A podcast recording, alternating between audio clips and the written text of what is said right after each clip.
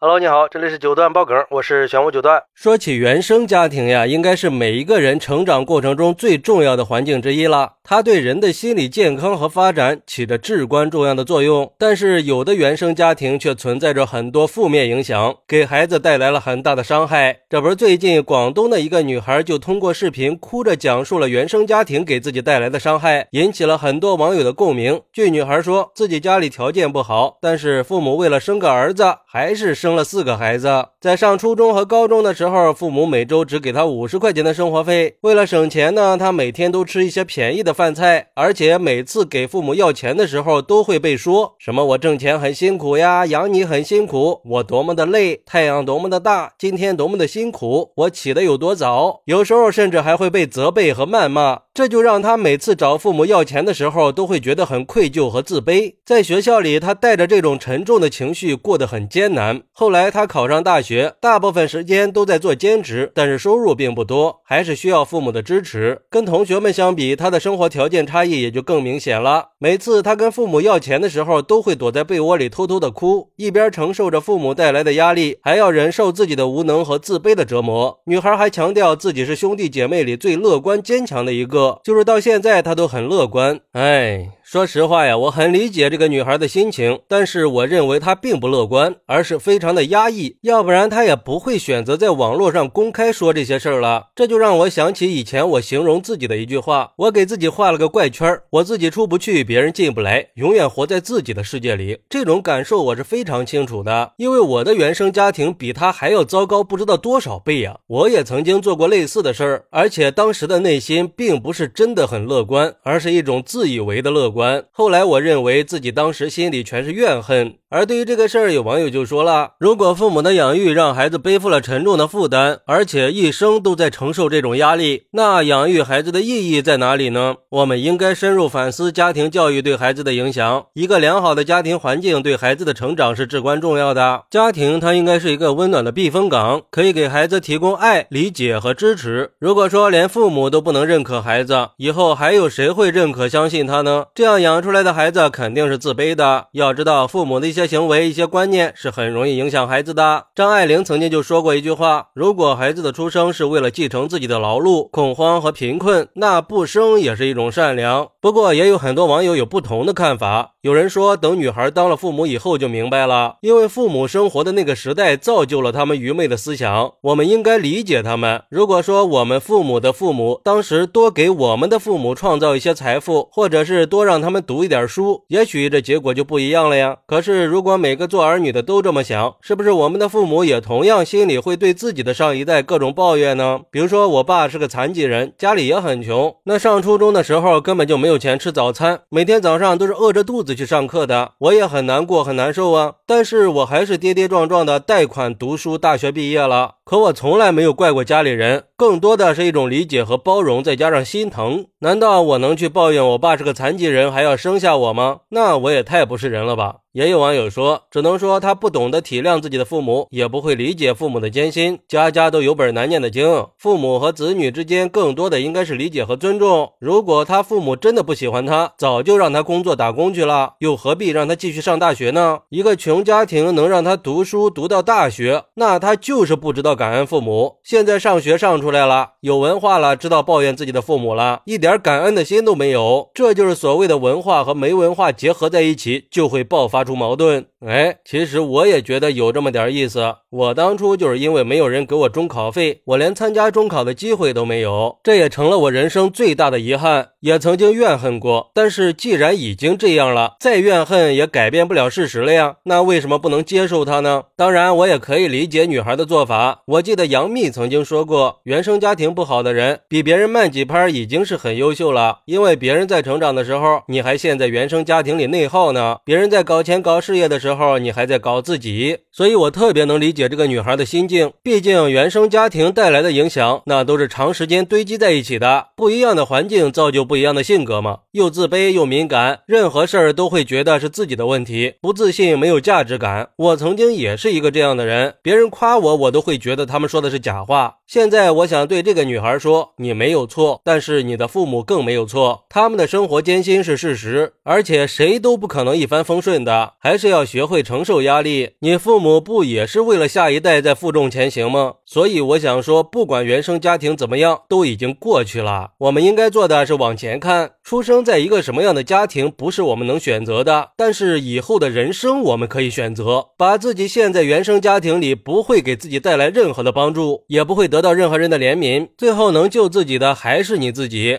少一些抱怨，多一些努力去改变自己的现状，避免我们的下一代再去承受我们遭受过的痛苦。还是希望这个姑娘可以活出更好的自己吧。好，那你认为我们应该怎么去面对原生家庭曾经造成的伤害呢？快来评论区分享一下吧！我在评论区等你。喜欢我的朋友可以点个订阅、加个关注、送个月票，也欢迎点赞、收藏和评论。我们下期再见，拜拜。